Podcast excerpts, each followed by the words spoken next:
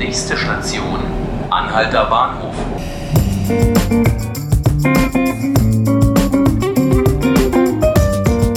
Hallo liebe Zuhörerinnen und Zuhörer, hallo Berlin.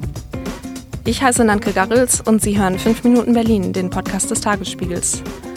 Heute erscheint zwar kein gedruckter Tagesspiegel, wir wollen Sie aber trotzdem über das Neueste aus dem politischen Berlin informieren. Während Sie sich vielleicht schon auf ein ruhiges Osterwochenende freuen, gehen die Mitglieder des Berliner Abgeordnetenhauses wohl mit zerzausten Federn in das lange Wochenende.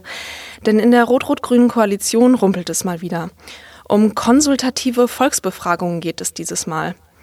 Unser landespolitischer Korrespondent Ulrich Zawadka-Gerlach ist bei mir im Studio und erklärt, was es damit auf sich hat.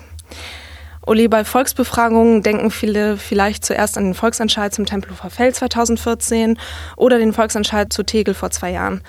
Was genau ist denn eine Volksbefragung und warum soll sie nur konsultativ sein? Ja, äh, Volksbegehren, Volksentscheide und Volksinitiativen sind ja inzwischen in Berlin hinlänglich äh, bekannt. Äh, es ist eben die Befragung von unten. Das heißt, die Bürger äh, versuchen äh, selbst über Initiativen oder über Verbände äh, eine Frage zu stellen und zu gucken, ob sie äh, dort ähnlich wie das Parlament einen Beschluss fassen oder sogar ein Gesetz ver verabschieden. Das hatten wir äh, in Tempelhof, wir hatten die Offenhaltung Tegel, das war auch sehr spektakulär. Ähm, jetzt gibt es einen durchaus überraschenden Vorstoß nochmal von der SPD-Fraktion im Abgeordnetenhaus mit einer sogenannten konsultativen Volksbefragung. Das bedeutet eigentlich eine Befragung von oben. Das äh, Abgeordnetenhaus soll mit zwei Drittel Mehrheit eine solche Befragung beschließen können zu irgendeinem wichtigen Kernthema der Stadt. Es hat schon mal 2015 einen solchen Vorstoß gegeben äh, vom damaligen und auch heutigen äh, SPD-Fraktionschef Saleh zur nationalen Olympiabewerbung. Damals Damals stand Berlin gegen Hamburg. Ähm, das Ganze ist äh, damals versackt, sowohl die Olympiabewerbung wie auch äh, das Thema Volksbefragung. Jetzt wird es wieder hervorgeholt.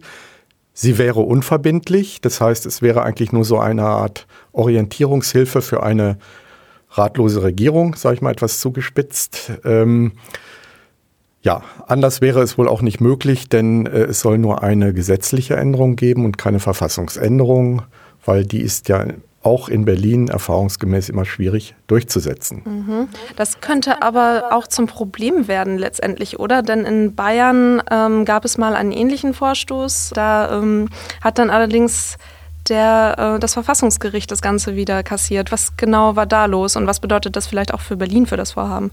Ja, die Bayern sollten eigentlich Vorbild sein, ähm, auch für die SPD, obwohl dort die Initiative von der CSU, also der Regierungspartei, in Bayern äh, ausging. Die wollten eine solche konsultative Volksbefragung durch eine Änderung des äh, Landeswahlgesetzes äh, einführen, haben das auch gemacht, ähm, aber dann gingen dort SPD und Grüne vor das Landesverfassungsgericht und bekamen Recht, die Richter haben gesagt, ähm, eine solche Volksbefragung ist eine so wichtige Sache. Dort wird eben doch der Staat, auch wenn es unverbindlich ist, in gewisser Weise doch unter Druck gesetzt, in die Pflicht genommen durch das Volk.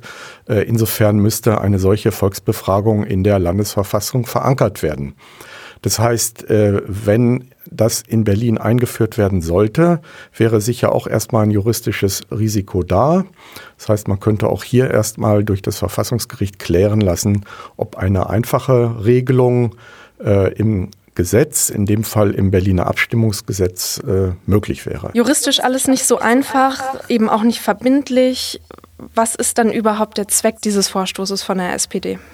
Ja, die, ja, die äh, lieben Koalitionspartner Linke und Grüne äh, mutmaßen, dass es einfach äh, als Verhandlungsmasse in ein ganz großes Paket äh, von der SPD eingebracht wurde. Es geht um eine veränderte Innen- und Sicherheitspolitik in Berlin. Ähm, der Innensenator, der sozialdemokratische Andreas Geisel, versucht schon seit einiger Zeit äh, durchzusetzen, dass das Polizeigesetz äh, verschärft wird, äh, auch mit Rückendeckung äh, der eigenen Fraktion, jedenfalls großer Teile der Fraktion.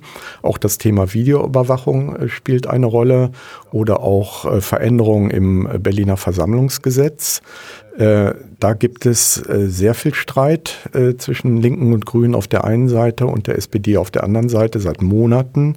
Die Fraktionschefs werden sich jetzt äh, nach, nach Ostern zusammensetzen, um zu gucken, ob man nicht doch vielleicht zu einem Kompromiss kommt.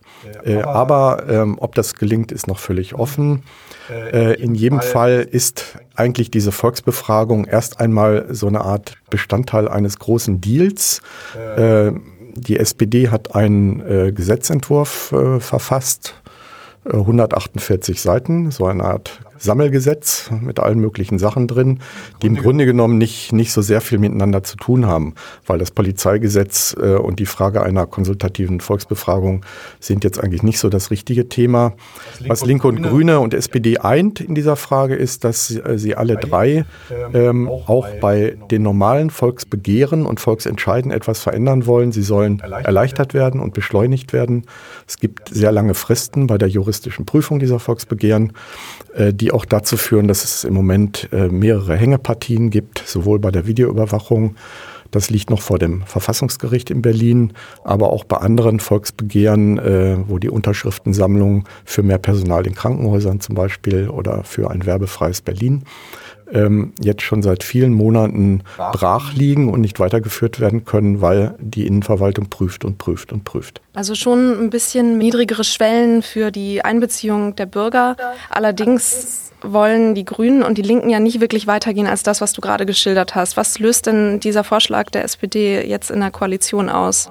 Naja, naja äh, einfach erst einmal äh, Frust und Streit, weil äh, die Grünen und Linken sagen, ähm, und das ist ja auch schriftlich nachweisbar, im Koalitionsvertrag steht von einer konsultativen Volksbefragung nichts drin. Das haben wir damals vor zweieinhalb Jahren, als der Koalitionsvertrag äh, ausgehandelt wurde, rausgelassen, liebe SPD, äh, aus gutem Grund, weil man kann auch Gegenargumente ins Felde führen.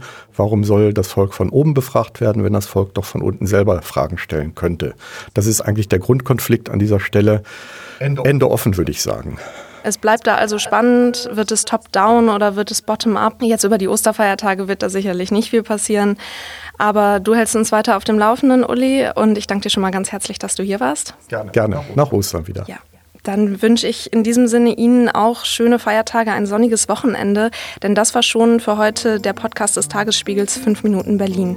Sie finden uns auf iTunes, Spotify und natürlich auf tagesspiegel.de und ich wünsche Ihnen ein paar schöne Tage. Wir hören uns wieder.